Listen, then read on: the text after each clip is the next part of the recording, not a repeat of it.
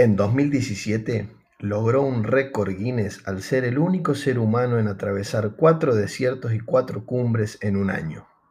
En octubre del 2018 fue la única mujer en la historia en correr 515 kilómetros sin parar en menos de 36 horas. Y es la única ultramaratonista en el mundo en recibir una medalla al mérito deportivo por parte de un Parlamento Nacional. Lorena Olvera es mujer, mamá, profesionista, coach, deportista y en esta conversación nos cuenta cómo se empieza un deporte a los 33 años siendo mamá y se llega a lograr récord mundiales. Nos cuenta cómo se maneja el cuerpo cuando ya no quiere seguir adelante y también nos cuenta cómo un sueño bien claro nos puede llevar a lugares que no creemos posibles entre otros aprendizajes que tuvo en su carrera. Pero antes de escuchar los aprendizajes de Lore, te cuento qué es aprendiz del deporte.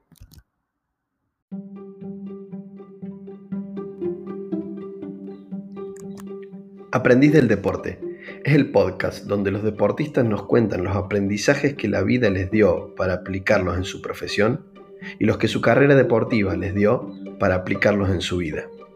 Te invito a que escuchemos las historias de los deportistas, pero que en cada pregunta puedas encontrar tu propia respuesta. Bienvenido a esta conversación para seguir siendo aprendiz del deporte.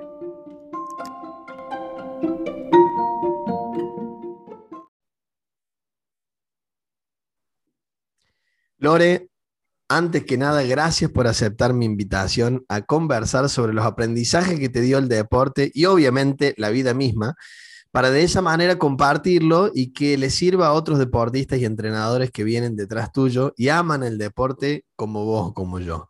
Bienvenida, querida Lorena Olivera. ¿Cómo andas? ¿Qué tal? Pues muy, muy contenta, Max, eh, de estar contigo. Muchísimas gracias por la invitación y te aparte feliz de compartir con todas las personas que nos escuchen. Eh, siempre, siempre que, que, hablo, cuando transmito, comparto, les puedo garantizar que es del fondo del corazón. Y cuando las cosas salen del fondo del corazón, eh, se impregnan de una manera muy mágica. Lore, te quiero decir que eh, sos la primera invitada no argentina del podcast.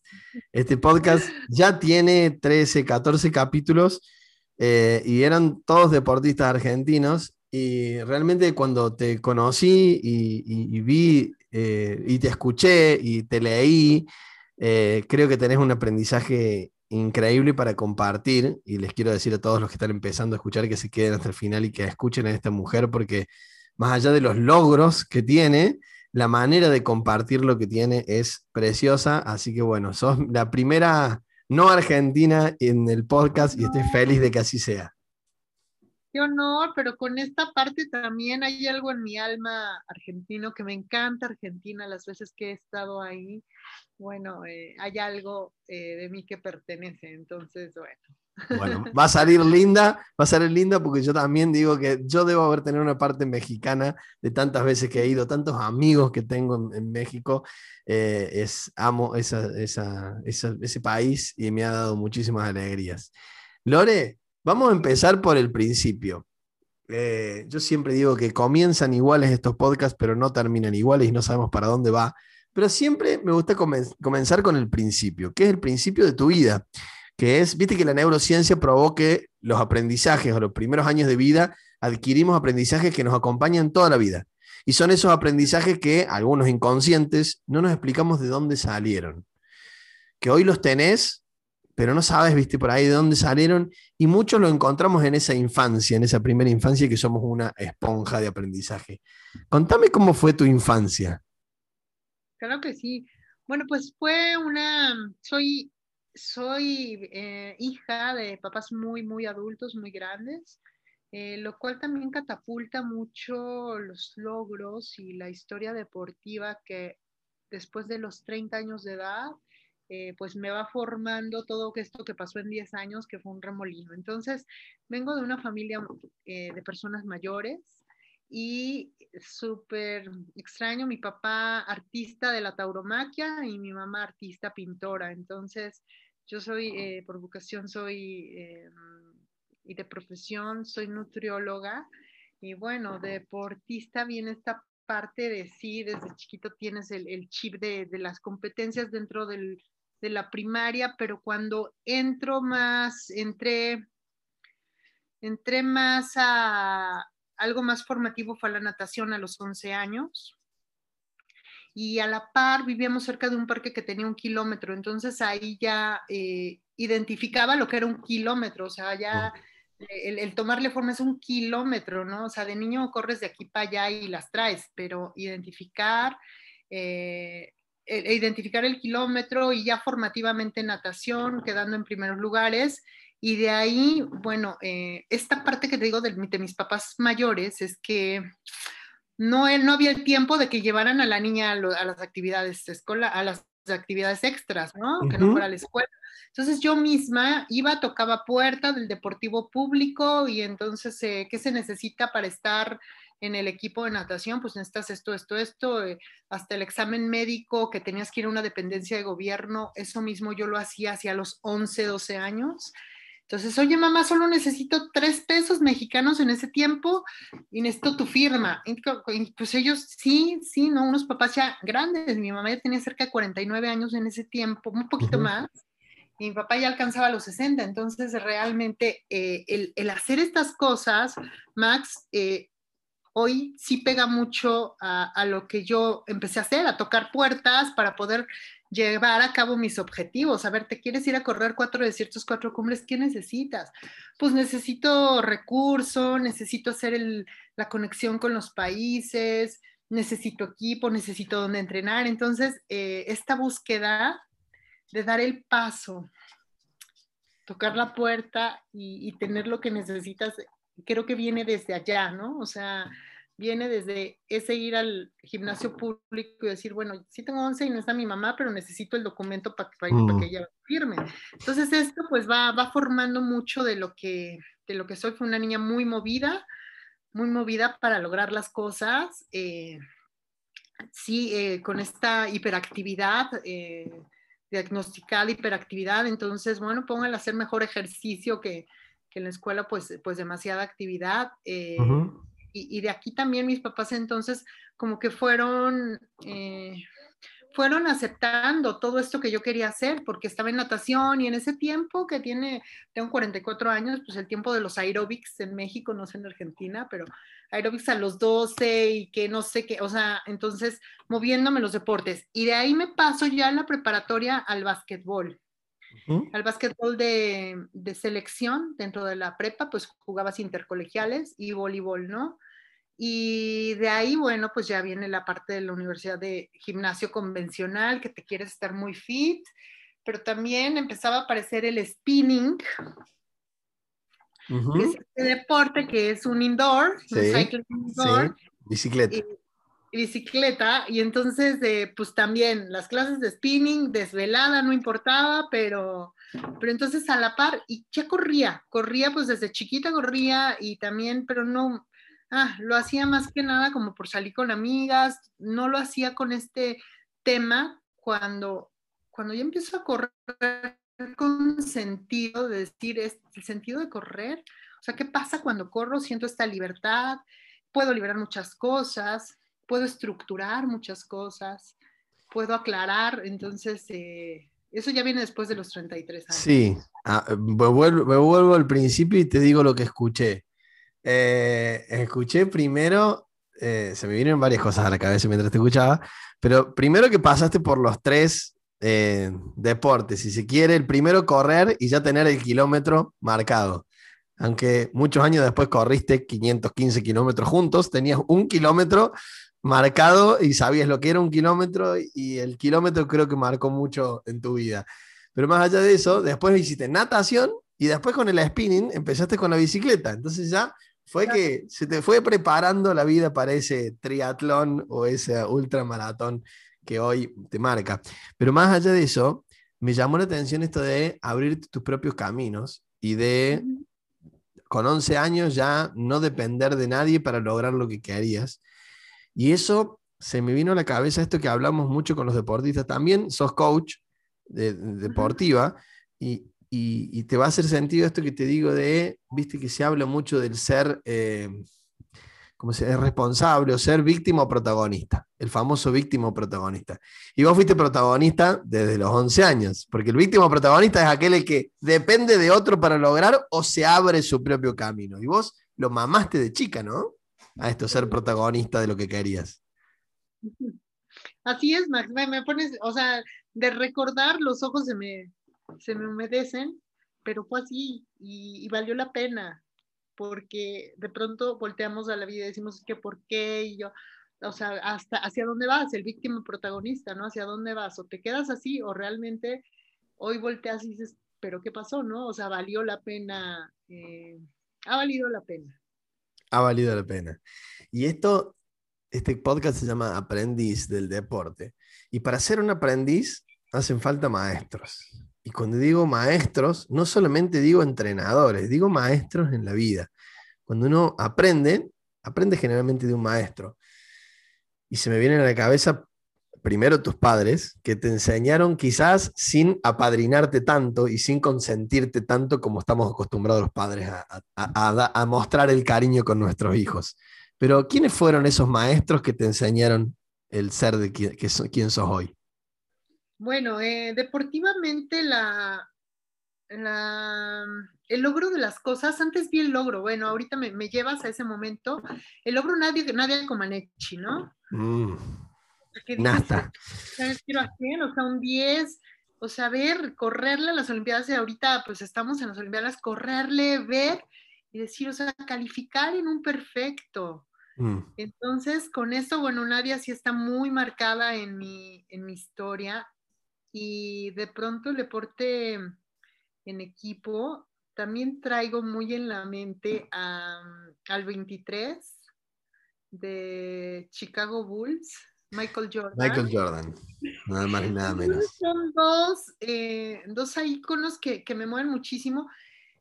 Y bueno, la parte, la parte interna, ¿qué tenía yo en casa? Mi papá matador de toros entonces, bueno, traigo con una, una, mentalidad, una mentalidad de, hacer las cosas, o sea, que sales, sales a hacer las cosas. Y mm. mentalmente está en tu mente lo que tú quieras lograr, Lorena, no hay, no hay nada imposible. Eh, y a, como se dice en México, y a chingadazos, pero lo logras, o sea, así es la vida. Y de pronto esos apapachos en los que me subía, somos, somos, un, somos, un somos una parte de polvo cósmico y estás hecha de polvos cósmicos. Entonces, esta parte de eres un cosmos, eres otra cosa y la mente decide y sales y matas, o sea, sales a matar. Entonces, bueno, pues, pues mi papá dejó mucho en mí eh, de una manera intrínseca. Mira qué hermoso. Maestro.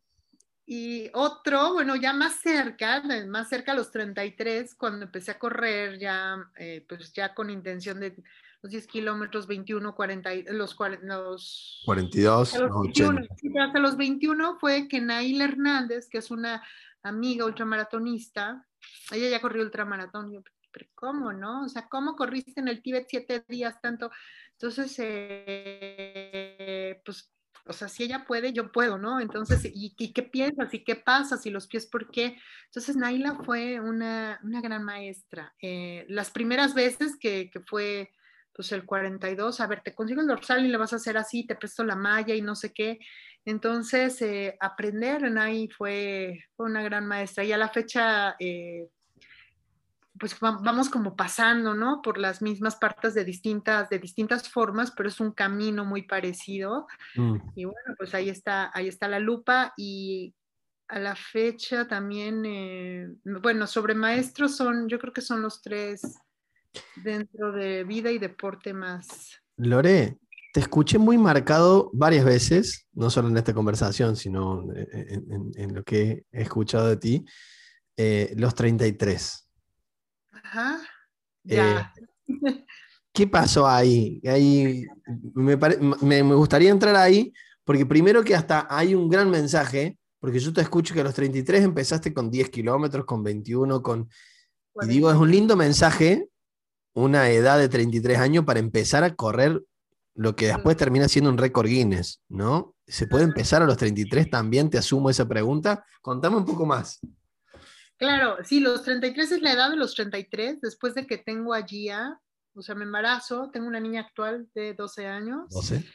Y me embarazo, entonces eh, por mantenerme más saludable y hacer estas caminatas largas para que el bebé esté bien, entonces, bueno, ahí es como estos espacios largos de soledad. Mm. una intención de que la bebé estuviera bien, ¿no? Y ahí es cuando entro al, tenía igual una vecina cerca, que como que te vas ligando de gente, que corría seis kilómetros, acá hay un parque que se llama Viveros en la Ciudad de México y tiene dos kilómetros la vuelta. Entonces, esta se corría tres vueltas y yo decía, porque es que ¿cómo le hace? ¿Qué onda con esta, no? Pero ya después de Gia, o sea, ya después de los 33, ¿no? Sí, sí, sí.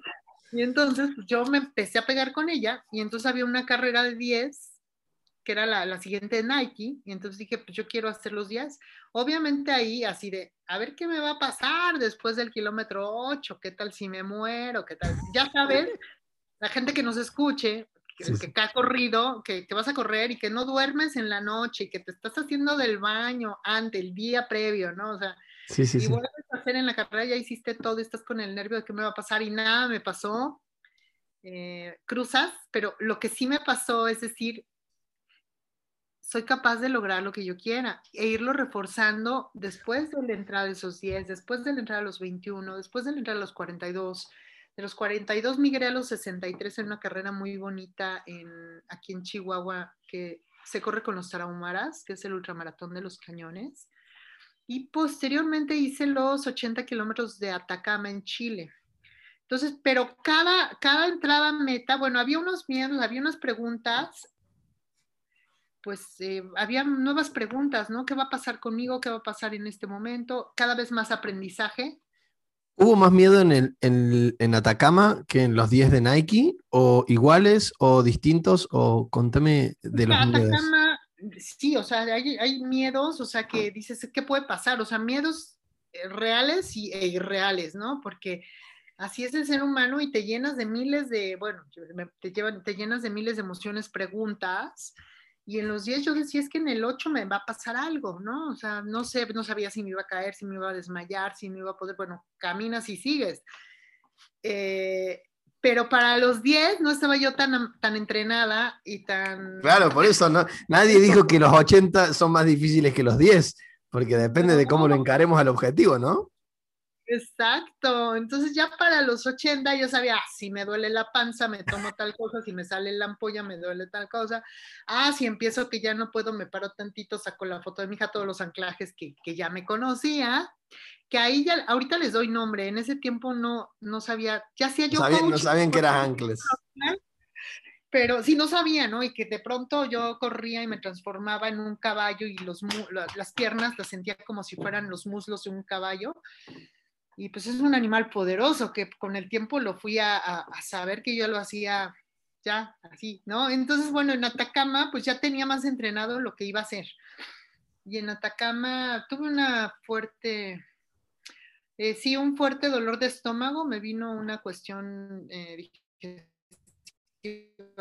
durísima, que por cierto, y andaba así o íbamos tres a la punta, iba un chileno adelante, iba yo y Klaus iba atrás, y Klaus me pasa y me dice, ¿cómo vas?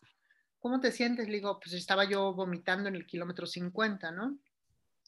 Pues me siento mal, pero, pero seguiré. Entonces, eh, de todas maneras, ese fue otro aprendizaje, Maxi, ese fue otro aprendizaje. Eh, igual, de, tomar más paciencia, de revisar realmente cómo iba y que bueno, que a pesar de que vayas en las últimas, con algo que se salió de, mis manos, pude retomar el camino siendo, dosificando los aquí, pues más de nutrición, dosificando los azúcares, teniendo paciencia con el cuerpo y, siguiendo adelante. Te escuché eh, algunas veces hablar de que el cuerpo se resiste. Sí. Ah, claro. Se resiste. ¿Cuándo se resiste el cuerpo? Y esto te lo pregunto también porque a muchos deportistas le pasa, ni hablar de lesiones y de, malestares, y son avisos que nos da el cuerpo. Eh, ¿De qué? Bueno, el cuerpo se resiste. Cuando estás llevándolo a, máxima, a máximo límite, te manda señales. O sea, la señal del sistema digestivo, bueno, hay, hay momentos en ultramaratón que te inflamas. Entonces, los hace cuenta que todo el cuerpo, el esqueleto va aplastando tanto los órganos porque llevas una misma postura y vas sobre un impacto todo el tiempo, entonces te vas inflamando, ¿no? Te vas inflamando, se inflama por, por la presión y aparte también la piel se va inflamando, entonces puedes, puedes estar así una bola, pero saber que eso pasa. Se inflama porque se empieza a recuperar, al inflamarse suelta una sustancia, que esta sustancia eh, hace que se regenere la célula pero saber que si estás en el momento, en la carrera, eh, pues esta, esta situación de inflamación va a pasar.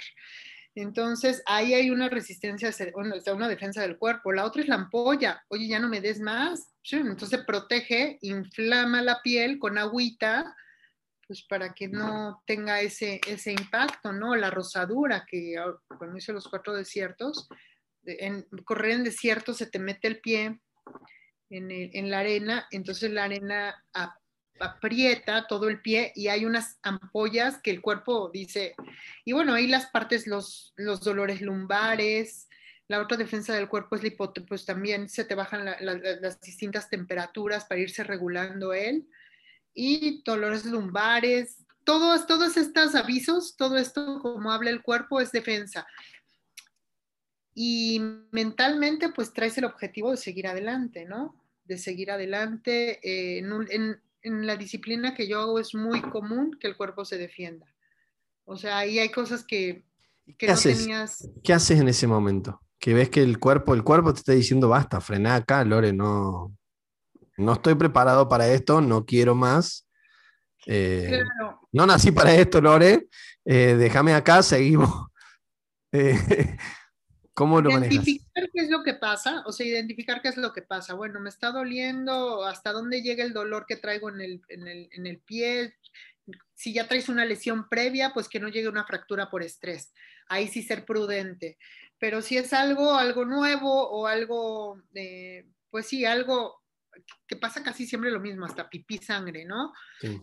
Eh, tomar, tu, tomar tu descanso y si traes en, tu camel con qué reponerlo, si es una deshidratación, pues meterle más sales, si es un dolor lumbar, si es un dolor de espalda, si es eh, algún otro tipo de dolor, traer el analgésico, hay veces que te duele la espalda espantoso, ya no puedes seguir, te faltan 100 kilómetros, ¿no? Entonces, eh, traer el analgésico, si no la crema eh, que te recupere. Hacer las cosas eh, remediar las cosas en el camino. Mira, Max, me voy a adelantar a los 500 kilómetros en España, porque justo tuve un episodio en la noche ya rodando los 400 kilómetros. Bueno, este, para los que nos escuchen, estos 500 kilómetros fueron 10 kilómetros de nado, 421 kilómetros en bici y 84 kilómetros corriendo, con un desnivel de 7900 en Badajoz, España. Eh, empezamos para, a... para lo que nos escuchen, también sos la primera mujer en, la historia y en el mundo y la única que lo logró. Y contando hombres fueron 15. O sea... 15. Entonces, les voy a decir que esto pues eh, se salió de las, de las manos en la noche, tuve un episodio duro de, evacuaciones eh, líquidas, lo cual fueron más de 30 veces, me paraba de la bici, hacía, me subía, me paraba, yo sabía que esto iba a tener una consecuencia, pudo haber sido una deshidratación severa, cuando se le el sol por la temperatura que se estimaba hubiera un golpe de calor. Y había dentro de la estrategia una, un momento para dormir, o sea, arrancando los 10 kilómetros íbamos a rodar durante la noche, iba a rodar durante la noche y hacer una pausa a las cinco y media de la mañana antes de que, antes de que amaneciera y dormir 15 minutitos o esperar 15 minutos, lo cual, como el cuerpo iba, pues con, esta, con este daño que yo les digo, yo me fui tantito al coche cuando se tenía la estrategia y pensé, dije, a ver, vengo out, o sea, agua ya no, minerales ya no traigo. ¿Cómo me puedo curar? Pues eh, hidratándome poco a poco otra vez. Ahora, me queda esperarme aquí en el, en el carro, dormir un rato y, y, salir cuando amanezca, pero yo sabía que eso no era posible. Yo sabía que si me dormía, Maxi, ahí me quedaba. Y que a lo que había ido y todo el sueño y el ejemplo de mi hija y México comprometido y la gente que, que se involucró, pues estaba yo ahí en ese momento decidiendo si me dormía, si me quedaba y dije, o sea, no ni madre Lorena, o sea, te curas arriba de la bici. Entonces fue lo que hice, me, me incorporé y les dije a, mi, a mi equipo de, con los que me iban en la camioneta, les dije, ¿saben qué? Me sigo. Y el capitán me dice, ¿sabes qué? No, porque, digo, ¿sabes qué? Me sigo y me curo arriba, porque no vine a dormir. O sea, y si, y si me duermo ahí me quedo. Entonces me subo a la bici y ya... detalle, detalle es que había que, que, cruzar la meta antes de las 36 horas. Así, por, eso, por eso no te podías dormir, no era que había que hacer 500 kilómetros en los días que quieras, tenías 36 horas para llegar a la meta. Así lo, así lo tenía que hacer, entonces definitivamente, y, y en ese momento, Maxi, si te duermes, quién sabe cuánto tiempo te duermes, exacto, o sea, igual no te levantas, pues yo por la deshidratación que traía, eh, otro de los miedos era que te dé sueño durante, pero hay, es tanta la adrenalina, los que competimos, que tú sabes también, mm. pero adrenalina no te da sueño, no, te da sueño. para nada. Entonces eh, ya retomé, me subí a la bici, empecé a hidratarme, a comer tantita fruta chupada, bueno, chupar tantita fruta, la azuquita, el carbohidrato de la fruta. Eso me fue poco a poco reponiendo y salió el sol y ahí vino una nueva ola, ¿no? Otra nueva energía, eh, seguí, seguí rodando, seguí rodando hasta por cerca de la una de la tarde, que ahí eran kilómetros 380, donde me vino ahí otra crisis. Ahí empecé con que no, ya está aquí, que no sé qué. Pues es que cambia el cuerpo así, así decidida, pero no, ahí me vino un golpe de calor, ¿no? Entonces, aventé la bici, me senté y le dije ahí al capitán, Chano. Entonces ahí el capitán ahí elegir a la gente con la que vas, me dice, le digo, ¿sabes qué? Me siento muy mal. Y Paco, mi capitán, me dice, yo te veo muy bien. yo, puta, me estoy cagando, me estoy muriendo. No, Lorena, yo te veo muy bien. O sea, que, te, relájate tantito, toma tantito aire acondicionado y sigue, güey. Y yo, pinche Paco, ¿no? Entonces me bajo y a seguir. Entonces ahí ya fue con otro nuevo aire, llegué a la transición de la carrera a correr los dos maratones. Eh, ahí ya iba deshidratada, me sentía muy bien, otra deshidratación, el cuerpo se estaba ya defendiendo, yo decía, ya párale. Y nada, con el aliento de todas las mujeres de todos los, de todos los poblados cercanos españoles que fueron a verme porque era la única mujer, pues fue hermoso. Ale, Lorena, ale, ale. Entonces, comer tantita pasta, comer algo de proteína, reponerme y a correr. Ahí me acompaña un ultramaratonista español que supo, supo guiarme. Yo dije, es un ángel y, él cargó en todo camino todas las cosas. Entonces, eh, bueno, las cosas que ya no más era hidratación y algún gel en el camino, porque ya el cuerpo ya no toleraba más. Lore, eh, bueno, como te dije y como sabemos, estas conversaciones no están pactadas, no, no, tenemos, que, no tenemos un guion, tenemos algunas preguntas. Y me encantó esto que trajiste de contar la historia de los 515 kilómetros. Eh, porque se me venía a la cabeza a los deportistas, tomemos como metáfora estos 515 kilómetros y lo traigamos a la vida del deportista. Ese que comienza en el kilómetro 1 y en el kilómetro 515 tiene los Juegos Olímpicos. Y en el medio le van pasando cosas y en el medio frena y se deshidrata y el cuerpo y el estómago le dice que no y se lesiona y, y estas conversaciones que a vos te vinieron durante 36 horas, un millón de veces o varias veces y tuviste que llevarlas adelante, les vienen a los deportistas semanalmente o mensualmente y, y cómo hiciste para prepararte para tener las herramientas y superarlas. Y, claro. ¿Y qué le decís a tus deportistas? Porque también sos coach y también acompañas a deportistas. Porque me, fue mágico lo que trajiste de la película completa en 36 horas de el deporte completo de cualquier deportista, porque van metiéndose al medio eh, obstáculos de, la, de, esa meta que no se llega, pero la gran mayoría, por lo que veo, y la gente no, me ve, pero yo te veo y estoy, estoy, tocándome la cabeza, la gran mayoría son, son de acá, más allá de que el cuerpo también habla, ¿no? Pero se, se combaten desde acá. ¿Cómo hiciste? Bueno, mentalmente hay una preparación previa sé también que, que la mente es súper fuerte. O sea, eso, Maxi, lo que tú, lo que tú instales en tu mente y de veras te lo creas por esa pasión, por ese deseo que sabes que viene del corazón, que lo sepas, que lo veas real, lo que tú instales va a estar instalado creyéndolo, o sea, eh, que ser real. Lo que instales, no, lo que instales o lo que te instalen, y se me viene eh, Paco diciéndote, yo te veo bien. Vos tenías, tú tenías instalado que no estabas bien, pero te instalaron de que estabas bien. Ah, en serio, estoy bien. Bueno, habrá que seguir. ¿Fue así o no?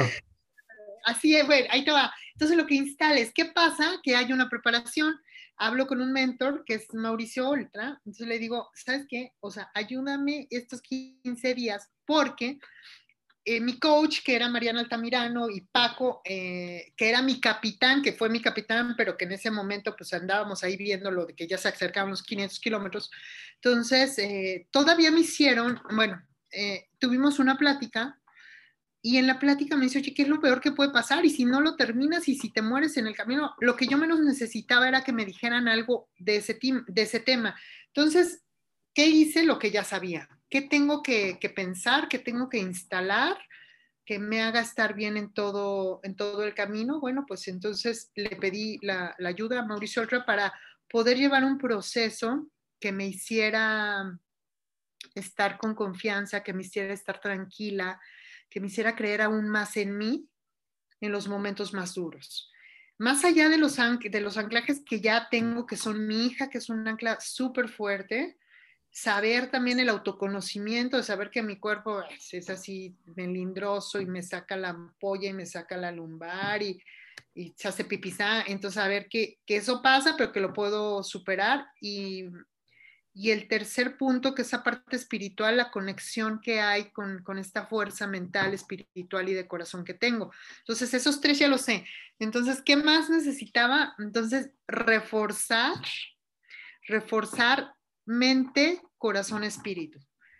Y entonces a estos seis sesiones coachescas y que no sabes cómo me ayudaron, porque fueron los momentos en la noche, en los, en los 400 kilómetros de la bici, donde deshidratada con 7000 evacuaciones, donde pensaba, estoy oscura, vengo en la bici, güey, mantén encendida, la mantén encendida la llama de tu mente, de tu espíritu y de tu corazón. Entonces, y el pensarlo, y el hacerlo, y sentirme con esa llama reluciente, brillante en esa oscuridad, era pa, y voy adelante, ¿no? Entonces, reforzar esto, Maxi, es brutal porque puedes lograr lo que tú quieras. Y bueno, le trabajo mucho a lo que ya sé que me saca adelante, ¿no? Los animales, güey. O sea, yo me transformo en el oso.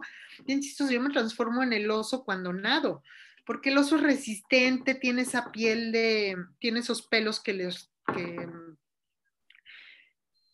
que rechazan el agua, rechazan la temperatura fría, esa paciencia, esa fuerza. Y cuando estoy arriba de la bici me transformo en un sagitario, que es así, esta mitad hombre, mitad caballo y que tiene una fuerza espectacular. Y cuando corro soy la gacela, ¿no? Soy la gacela y soy el puma y entonces ahí traigo varios. Y también una conexión bien bonita que hago con los cuatro elementos.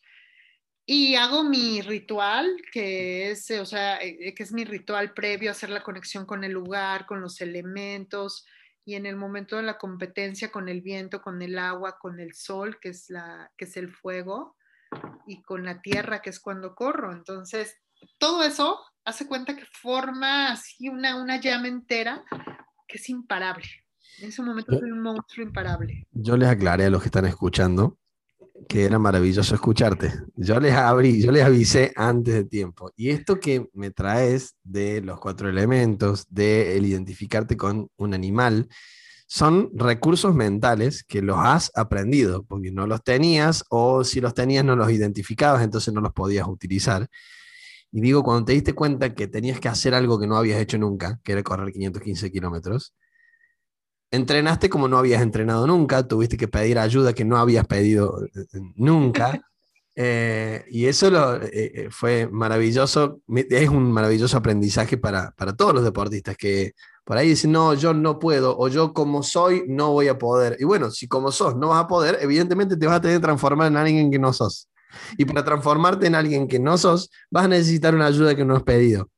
Entonces, cuando te escuchaba, te voy a hacer una pregunta que sí le hago a todos los entrevistados, que es, si tuvieras que dividir tu resultado deportivo en tres factores, el físico, el técnico táctico y el mental emocional. ¿Qué porcentaje le das a cada uno de incidencia en el resultado? No, bueno, ya te va, así te la doy, 80 mental. Directamente a pesar que, mira, estamos hablando, vos me estás diciendo que el 80% de tu resultado es mental y estamos hablando con una persona que corrió 515 kilómetros sin parar y que es ultramaratonista. O sea, cualquier persona diría que lo más importante de un ultramaratonista es lo físico, obviamente, o lo técnico y táctico que tiene que ver con el cómo preparas eh, eh, con tu equipo. Digo, para vos es 80, 10 y 10 así de plano, Maxi. Y sabes qué, obviamente tienes que tener la madera, pues el, cuerpo ahí preparado, haberte corrido, eh, saberte bien de salud eh, y de cierto modo ser prudente, o sea, la, prudencia, pero, pero todo eso le gana la, la parte mental. O sea, mental. Y, te y te escuché también hablar en plural. Me encantó esto.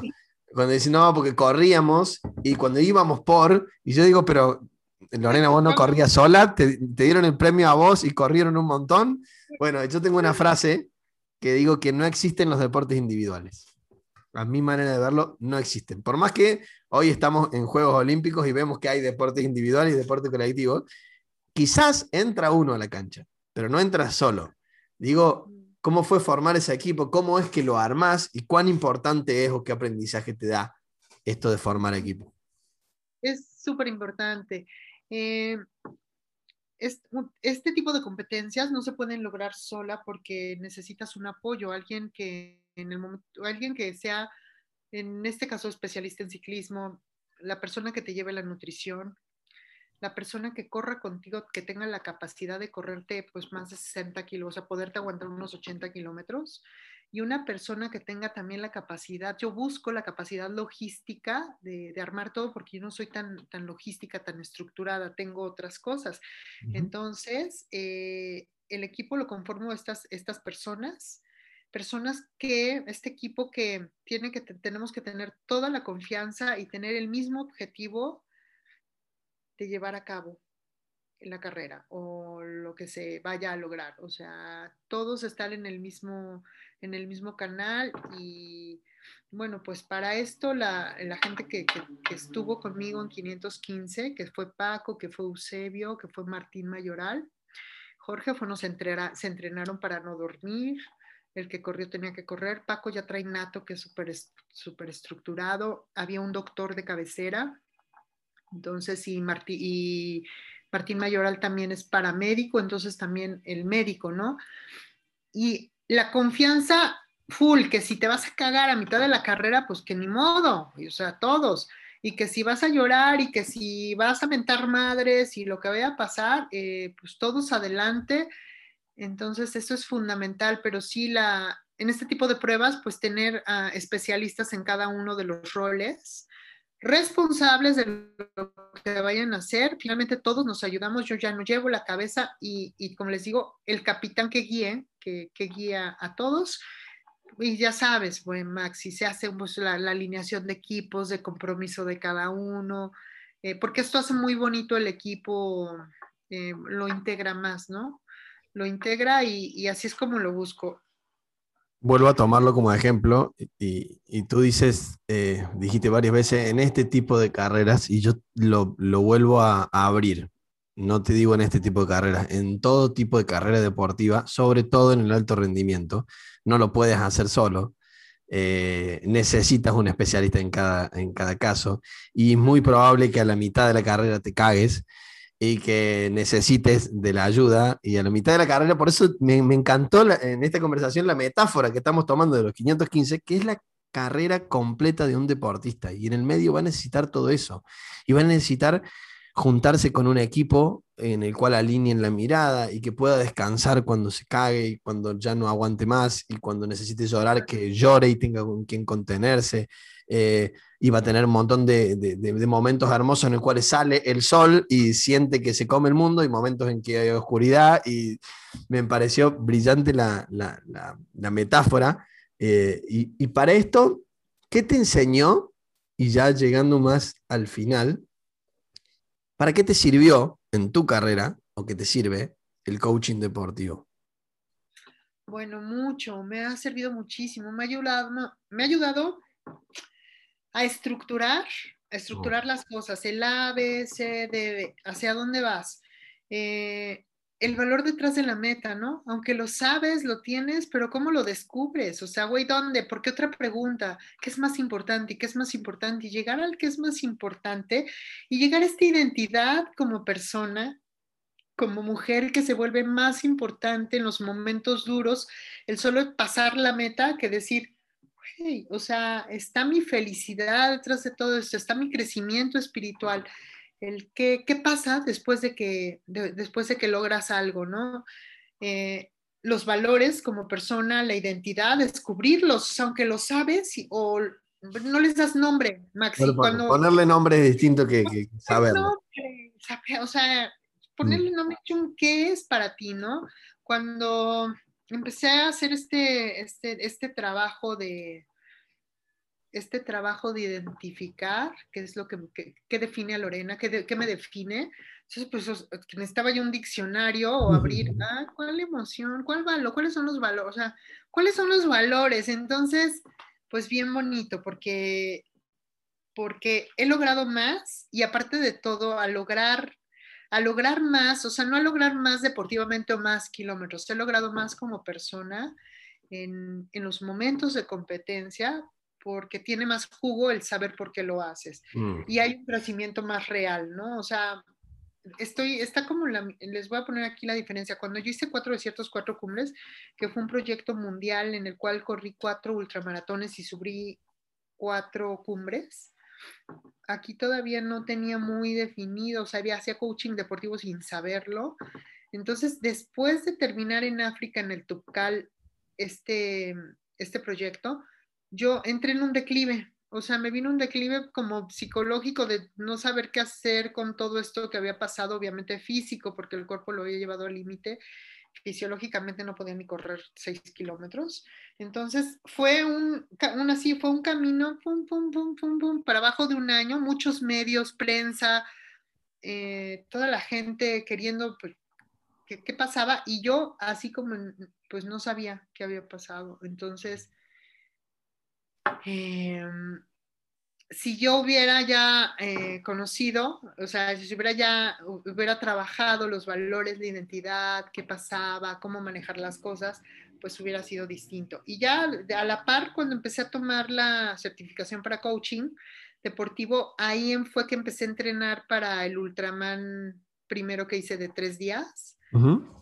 Ya ahí en el camino corrí 120 en Italia, hice un 55 en, un, en Orizaba entonces, pues cada módulo, cada módulo, yo tenía la meta deportiva de, hacer 515 kilómetros en tres días, entonces cada módulo iba enfocado y yo era la mejor alumna y yo paso, yo paso, yo paso. Entonces, bueno, lo, aprendí, lo disfruté. El, el, el, de Fresnillo, el de México, el, del tradicional, pues bien, bien padre. Y de ahí, pues ya con la mirada puesta en los 515 sin parar. Fue entonces la certificación como coach una preparación para el 515. Sí, sí. Y, el tener los 515 terminados con esta metáfora que tenemos que pasaste por, para mí, por una carrera deportiva durante 36 horas entera, eh, más la certificación como coach, ¿cómo lo utilizas para ayudar a otros deportistas, para acompañar a otros deportistas? Claro, es súper bonito. Eh, bueno, lo que ocupé, lo que he ocupado, lo que más me ha funcionado en, la carrera, lo que más me ha funcionado, lo que me funcionó en el 515 o en el tradicional, entonces lo extraigo, ¿no? Lo extraje. Mm. Entonces, eh, sigo, sigo las herramientas, sigo la metodología, como es porque, bueno, pues eh, al, principio debe ser así, sacar las cosas, hay una metodología, pero esa, esa parte mía, eh, esa parte de personalizada, recurro a lo que a mí más me funcionó, ¿no? Entonces, eh, este es mi, esta es la acción con los, con los atletas. Y digo, sí te, te voy a decir, esa, esa parte de darle esta, esta parte muy personal de lo que a mí me funcionó durante de la metodología, no que a todos le funcione, pero bueno, eh, tú sabes cómo es el coaching, se va dando, se va dando y en qué momento puedes ir eh, interviniendo con las cosas. Entonces, eh, ha sido un camino muy bonito y es para mí un camino muy bonito. Sí me pasa, Maxi, aquí me confieso, que, que, lo vivo tanto, que bueno, el coach es el coach y, acompaña, lleva, pero, o sea, yo soy bien, bien emocional, bien sensible. Entonces, casi, casi tengo un, un, coach que, que, subió el Mont Blanc, tengo otro que hizo una expedición en, en Bolivia. Entonces, bueno, pues casi, casi que ya voy yo subiendo ahí. con ellos. Haces coaching y mentoreo a la vez. de plano, sí, así, así está ya mi marca. claro, está muy bien. Eh, Lore, tenés una frase hermosa que dice que los sueños se logran a través de la disciplina, determinación, entrega, trabajo y constancia. Repito, disciplina, determinación, entrega, trabajo y constancia. Eh, ¿cómo le explicas, cómo lo bajas a tierra y le podemos explicar a un deportista que está escuchando cómo se cumplen los sueños? ¿Qué es la disciplina, qué es la determinación, qué es la entrega, qué es el trabajo y qué es la constancia? Ok, eh, los sueños, pues soñar, soñar en grande.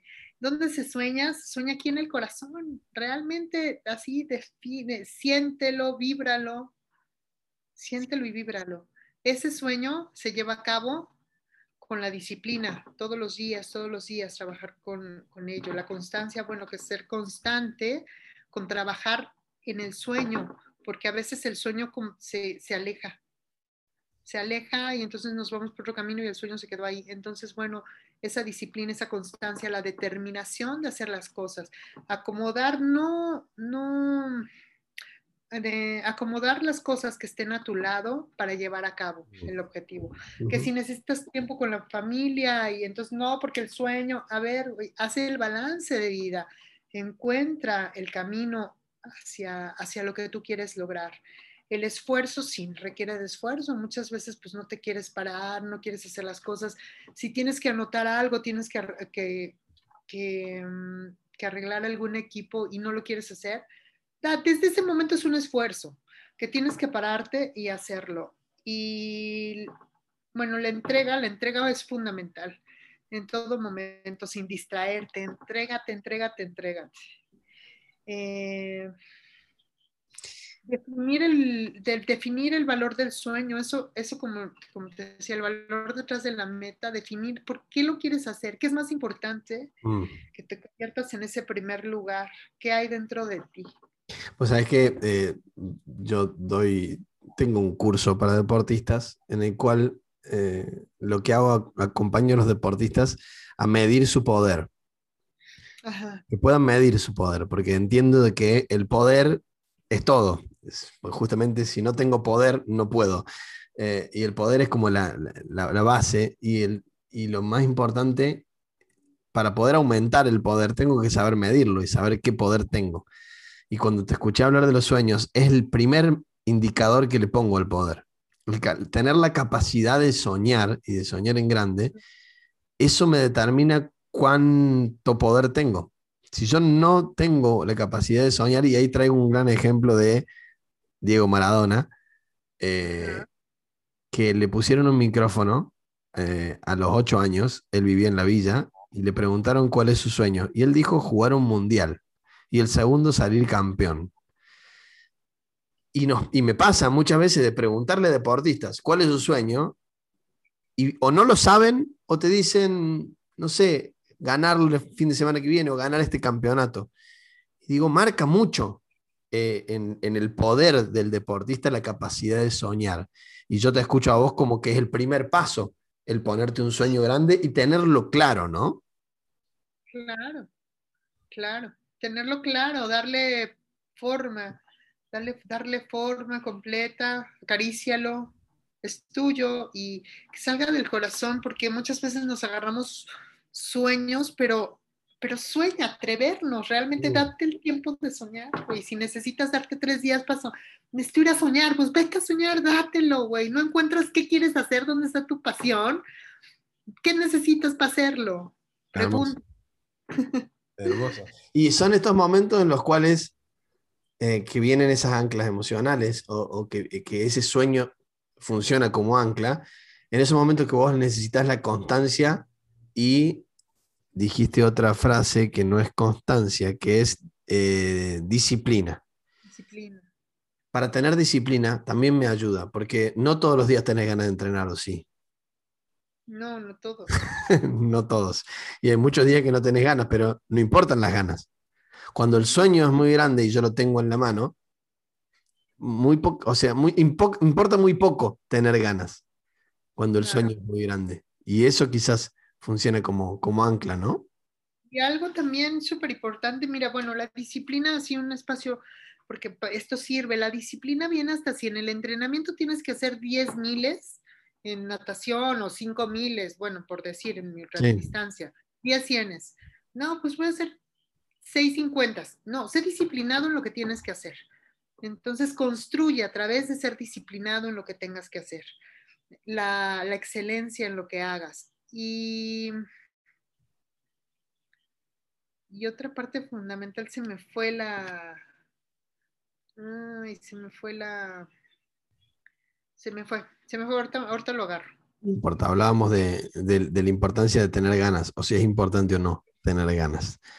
Eh, pero, ¿qué es lo que ya, ya, si no, no se los digo. Ay, sí. Dale. Eh, claro que durante el camino al, logro del objetivo te vas a encontrar con, con, con, cosas que se te dificulten, con las adversidades, con la montaña más grande, con que no tienes el recurso para ir al viaje al campamento para entrenar. Pero cuando estamos en ese modo on, si tú estás en el modo de hacer las cosas, todo se convierte en una herramienta el día de la práctica de tu sueño. Todo, o sea, todo definitivamente. Entonces, eh, aprovechar los sí, los nos. Mm. Es lo que vivís y ya llegando al final de esta hermosa mm, conversación, eh, ¿qué es lo que vivís día a día en el deporte? Porque yo que no, me gusta correr, la verdad. Si bien he hecho OCRs eh, que me gustan mucho, corro por el obstáculo en sí mismo, para, pasar el próximo obstáculo, porque lo que me gusta es el obstáculo, pero el correr a mí no me gusta. Pero yo te escucho no solamente que corres, que a mí no me gusta, sino que tu cuerpo sufre y, lo, y te duele y, parece que es una tortura, Lore. No sé, digo, ¿qué es lo que... Bueno, ¿Qué es lo que el deporte te da que decís es por acá y vale la pena todo el esfuerzo? ¿Qué es lo que te da el deporte? Es que, ¿sabes qué, Maxi? ¿Qué me da? Me da esta apertura de mi interior, o sea, esta energía diaria, o sea, hay una energía diaria. Cuando estoy en este, en este modo on, en este modo training, sí. No, modo training soy yo muy fresa. O sea, eh, cuando estoy en el modo esfuérzate, Mm. Entonces hace cuenta que salta, eh, o sea, salta toda la apertura, saltan todas las soluciones.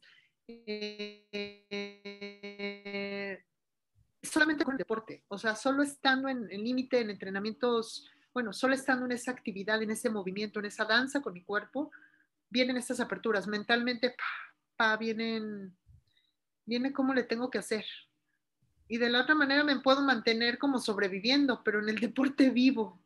Mira que nunca lo había dicho. Con el deporte vivo, de la otra manera sobrevivo.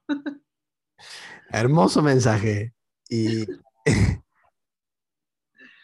y vos sabés que Usain Bolt dijo, las personas olvidan lo que dices, olvidan lo que haces, pero no pueden olvidar lo que les hiciste sentir. Claro. ¿Qué crees que hiciste sentir y a quién que no van a olvidar? Durante, durante el camino, durante el camino, bueno, la, gente, Eh, hasta hoy, la gente que no se creía capaz y que empezó a correr un kilómetro que salió de su casa a caminar, eh, la gente que en momentos quiso hacer un llegar a un momento más fuerte de su, de su, de su misma vida deportiva, o sea, de momentos duros y que piensen en, o sea, pensar en que si lo pudo lograr, o sea, apoyar, apoyar a más gente, la inspiración en más gente de poder lograr las cosas. Pero desde el de 000 que, que ya empiezo a caminar por ti. Mm. ¿No? Eh, a mi hija, que, que, me dice, mamá, pero si tú puedes correr, yo porque no, no lo puedo hacer. Eh, pues, si tú puedes 100 kilómetros, yo puedo 100 kilómetros, además que no tengo las ganas, o sea, pero puedo, el puedo, ¿no? Entonces, esta, esto que, que he dejado por dar el paso, por romper la puerta. El puedo es poder para mí. Y, y, esto te lo regalo yo, que es lo que me siento yo cuando te escucho, que quizás lo que has dejado mucha gente es poder. Y otra cosa al ver que se puede, digo, si Lore puede, yo puedo, y si yo puedo, soy poderoso. Y otra cosa también, el 4 de mayo recibí la medalla al mérito mm. deportivo del Congreso de la Unión, de la Unión de la República Mexicana, pero en todo el mundo soy la primera ultramaratonista reconocida eh, a nivel legislativo con esta disciplina. Entonces es muy bonito porque la ultradistancia no se ha reconocido, no se había mm. reconocido. Y ya vamos con un paso adelante en legislación, vamos a ver qué pasa más adelante. No lo creía, pero pues seguimos, seguimos haciendo historia.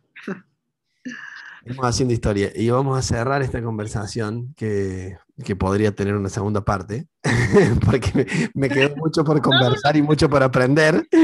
Eh, pero me gustaría cerrar con dos preguntas juntas. La primera es, ¿cuál es el mensaje que le quisieras dejar a los deportistas y o entrenadores o y o u personas de a pie que te escucharon en esta entrevista?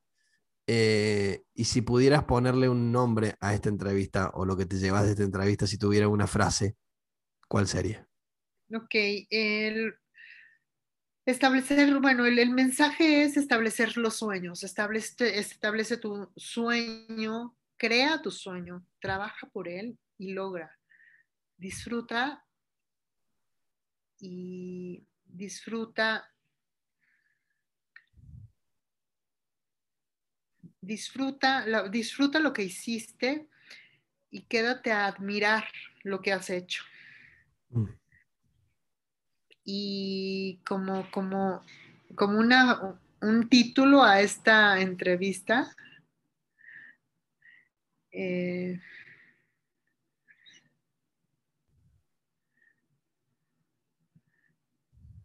eh, todo un kilómetro 500. Todo un kilómetro 500. sí. Lore, eh, gracias, me llevo grandes aprendizajes que espero también se lleven, eh, sin lugar a dudas se van a llevar muchos deportistas que están escuchando esto, de, poder mirar, eh, si Lore puede, yo puedo. yo me llevo ese, esa frase, si Lore puede, yo puedo, me voy más poderoso de esta conversación antes de, tenerla y enormemente agradecido por, por compartirnos todo, todo lo que vos sufriste para aprender y que hoy lo tenemos nosotros gracias a tu, a tu esfuerzo. Gracias, Maxi. Un abrazo muy grande a todos. Un abrazo, un abrazo muy grande para, Argentina, que adoro Argentina, y para lo, que, para lo que nos escuchen en el mundo. Y gracias también por abrir este canal tan hermoso y también por abrirnos tu corazón, Maxi. Gracias. Gracias, Laura. Gracias. Hasta el próximo aprendiz del deporte. Nos vemos.